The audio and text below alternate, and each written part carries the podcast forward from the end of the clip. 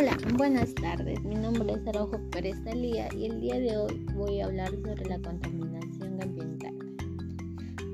La contaminación ambiental es uno de los problemas que más aqueja a nuestra sociedad en los últimos tiempos. Las acciones irresponsables de muchos ciudadanos las que han atraído consecuencias graves al ambiente y han afectado en gran medida el bienestar de toda la población. Sin embargo, también existen fuentes naturales que contaminan el ambiente, como el de los gases que emiten los volcanes y los manantiales de aguas sulfurosas. Asimismo, las de origen humano son las fuentes móviles como los gases que emiten los camiones, aviones, autos y las fuentes fijas que emiten las fogatas y las industrias, etc. Por ello, es importante promover acciones y reduzcan los altos índices de contaminación y comprometernos con su cumplimiento a favor del ambiente y la salud de todos los seres vivos. En el caso de las fuentes fijas, sus gases contaminantes debilitan las capas de ozono y entre esos contaminantes se encuentran el CFC, que al llegar a la atmósfera se rompe y genera monóxido de cloro, que con el ozono no sirve para filtrar los, los rayos ultravioletas. Tengamos en cuenta que los rayos ultravioletas son parte del medio ambiente y la vida en la Tierra, no obstante, ingresos en el acceso de la superficie terrestre que pone peligro en la vida de los seres vivos. Ante esta situación y la vulnerabilidad de los seres humanos se encuentra debido a la contaminación del ambiente. Se deben tomar medidas para disminuir altos niveles de contaminación y trabajar juntos por el desarrollo sostenible. Por ejemplo, en vez de hacer uso de auto o de, ómnibus, es preferible caminar o manejar bicicleta para trasladarse de un lugar a otro. Además de que se realiza actividad física, se colabora con el cuidado del medio ambiente. En la agricultura se deben promover el uso de pesticidas y fertilizantes que son amigables con el medio ambiente. En, en, consecuencia, debemos resaltar que es importante promover acciones que reducen los altos índices de contaminación y comprometernos con su cumplimiento en favor del ambiente y la salud de todos los seres vivos. Gracias. Eso fue todo por hoy.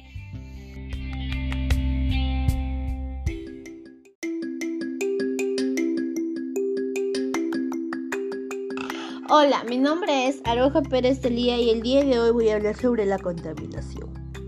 La contaminación ambiental es uno de los problemas que más aqueja a nuestra sociedad en los últimos tiempos. Las acciones responsables de muchos ciudadanos, las que han traído consecuencias graves al ambiente y han afectado en gran medida el bienestar de toda la población. Sin embargo, también existen fuentes naturales que contaminan el ambiente, como el de los gases que emiten los volcanes y los manantiales de aguas sulfurosas. Asimismo, las de origen humano son las fuentes naturales como las de los gases que emiten los camiones, aviones, autos y las fuentes fijas que emiten las fogatas y las industrias. Por ello, es importante promover acciones que reduzcan los altos índices de contaminación y comprometernos con su cumplimiento en favor del ambiente y la salud de todos los seres vivos. En el caso que las fuentes fijas, sus gases contaminantes debilitan la capa de ozono y entre esos contaminantes se encuentra el CFC, que al llegar a la atmósfera se rompe y genera monóxido de cloro que al reaccionar con el ozono nos sirve para filtrar los rayos ultravioletas. Tengamos en cuenta que los rayos ultravioletas son parte del medio ambiente y la vida en la Tierra. No obstante, su ingreso al acceso de la superficie terrestre pone en peligro la vida de los seres vivos. Ante esta situación y la vulnerabilidad que de los seres humanos se encuentra debido a la contaminación del ambiente que deben tomar medidas para disminuir altos niveles de contaminación y trabajar juntos por el desarrollo sostenible. Por ejemplo, en vez de hacer uso de auto o ómnibus, es preferible caminar o manejar bicicleta para trasladarse de un lugar a otro. Además de que se realiza esa actividad física, se colabora con el cuidado del medio ambiente. En la agricultura se deben promover el uso de pesticidas y fertilizantes que sean amigables con el medio ambiente. En consecuencia, debemos resaltar que es importante promover acciones que reduzcan los altos índices de contaminación y comprometernos con su cumplimiento a favor del ambiente y la salud de todos los seres vivos.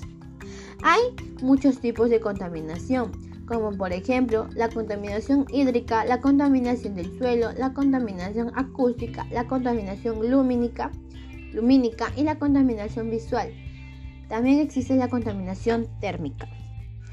¿Sabías que la contaminación hídrica es la presencia de componentes químicos o de otra naturaleza en una densidad superior a la superficie natural, de modo que no reúna las condiciones para el uso que se hubiera destinado en su estado natural? También la contaminación del suelo es una degradación en la calidad del suelo asociada a la presencia de sustancias químicas se define como el aumento en la concentración de compuestos químicos que provoca cambios perjudiciales y reduce su empleo potencial tanto en parte de la actividad humana como el de la naturaleza.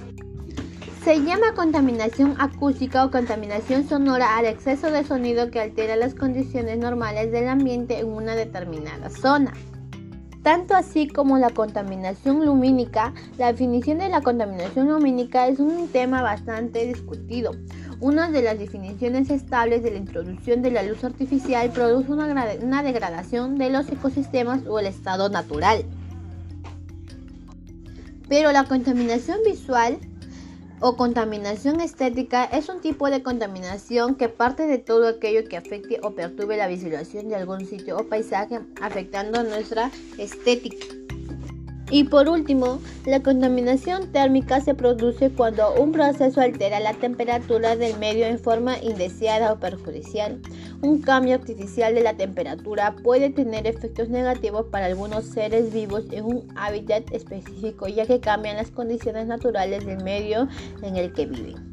Eso fue todo sobre la contaminación ambiental. Muchas gracias.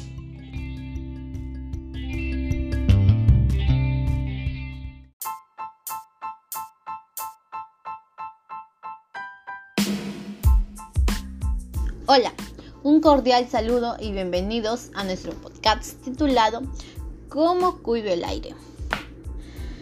Yo soy Araujo Pérez Talía del cuarto grado B del Colegio Leoncio Prado. A continuación hablaremos sobre la contaminación del aire, que es uno de los problemas que más preocupa a nuestra sociedad en los últimos años las acciones responsables de muchos ciudadanos y ciudadanas han traído consecuencias graves al ambiente y han afectado en gran medida el bienestar de toda la población.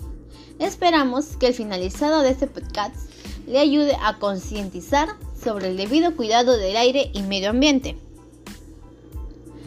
La contaminación del aire o atmosférica es una realidad que afecta cada vez más a los seres humanos. El aire puro que respiramos, que tiene grandes cantidades de oxígeno, por lo que es muy beneficioso para nuestra salud. Es decir, la cantidad de oxígeno del aire se reduce notablemente y en, su, lugar aparecen grandes concentraciones de ozono, dióxido de nitrógeno, dióxido de azufre y otras partículas nocivas. La exposición de las personas estas sustancias provocan problemas de la salud que se pueden agravar en la población de nuestra comunidad de riesgo y que pueden empeorar si la calidad del aire que respiramos siempre es dañina. Existen diferentes causas de la contaminación del aire y en las ciudades suelen influir casi todas. También conocida del aire es considerada una de las más peligrosas. La causa del actual cambio climático es un aumento de las concentraciones de determinados gases en la atmósfera. En la atmósfera.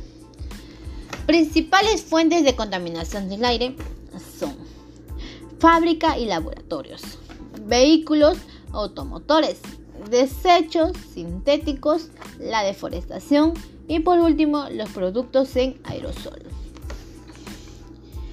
Algunas de nuestras propuestas serían evitar el uso de autos que, expulsen humo y no quemar residuos sólidos en casa. 2. Reciclar lo que nos servirá para reusarlo. 3. Usar bicicletas para reportarnos de un lugar a otro. 4. Realizar más las bicicletas o usar el transporte público y solo en caso necesario utilizar el vehículo particular. Cuantos menos vehículos, menos emisiones. 5. Cuidar las zonas verdes o plantas o si no, plantar más plantitas. Eso nos ayuda a cuidar y purificar el aire. La 6 sería evitar la quema de basura y árboles. Y por último, la 7 sería reciclar. Para concluir, la contaminación del aire es motivo de preocupación. Debemos de tomar conciencia de lo que está pasando acerca del ambiente. También tener en cuenta las propuestas desarrolladas para así tener mejor oxígeno y en ello reducir los niveles de contaminación de nuestra comunidad para tener un ambiente limpio hacia las futuras generaciones. Además, Cabe resaltar que es muy importante que todos los ciudadanos de las áreas verdes cuidemos las áreas, los parques y áreas naturales que representan el llamado pulmón del mundo. Al absorber toneladas de dióxido de carbono presente en la atmósfera. Esperamos que haya sido de su gran total agrado este episodio y les invitamos al siguiente al siguiente de cómo cuido el aire. No te lo pierdas.